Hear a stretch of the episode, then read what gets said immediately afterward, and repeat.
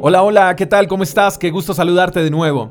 Daniel capítulo 1, verso 20 dice, cada vez que el rey los consultaba, o sea, a Daniel y a sus amigos, sobre cualquier asunto que exigiera sabiduría y juicio equilibrado, los encontraba diez veces más capaces que todos los magos y brujos de su reino. Daniel es sacado de su tierra y llevado a Babilonia con sus tres amigos. Allí son instruidos en toda la cultura de Babilonia. Daniel y sus amigos estaban en una tierra que no era la de ellos. Estaban en una cultura desconocida, con un idioma que tuvieron que aprender, obligados, pero Daniel y sus amigos fueron exitosos en todo en cuanto se les encomendaba en Babilonia. Y el secreto del éxito de Daniel y sus amigos no fue precisamente vender sus ideales y su fe para adaptarse y agradar al reino de Babilonia y así obtener gracia ante el rey. El éxito de Daniel y sus amigos se ve reflejado en el capítulo 1, verso 8 que dice, Daniel propuso en su corazón no contaminarse con la comida del rey ni con el vino que él bebía. Déjame decirte algo, tu éxito no depende de que también le caigas al rey, sino en no dejar de ser hijo del verdadero rey.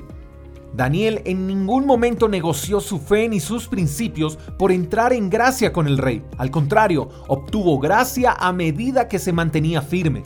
Y una sencilla determinación de no contaminarse produjo que Daniel y sus amigos fueran 10 veces mejores en todo y mejores que los demás en el reino. Mi querido amigo, tu firmeza será probada en Babilonia y no en el terreno donde te sientas más cómodo. ¿Quieres ser diez veces mejor de lo que eres hoy? ¿Quieres tener gracia para con el rey? Solo debes tomar la decisión de no contaminarte en Babilonia. Babilonia puede ser tu trabajo, tu barrio, tu universidad, tu colegio.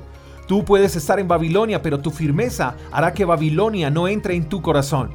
Con esto quiero decirte que puedes estar en Babilonia, pero no ser como los de Babilonia.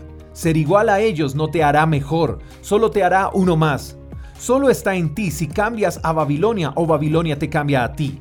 ¿Sabías que el ambiente en el que te desenvuelves necesita ser transformado?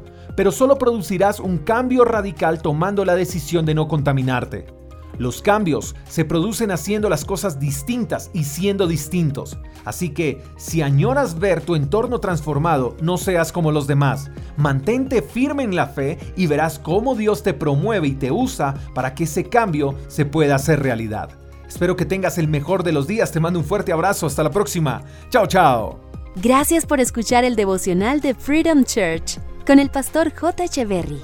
Si quieres saber más acerca de nuestra comunidad, síguenos en Instagram, arroba Freedom Church Call. Hasta la próxima.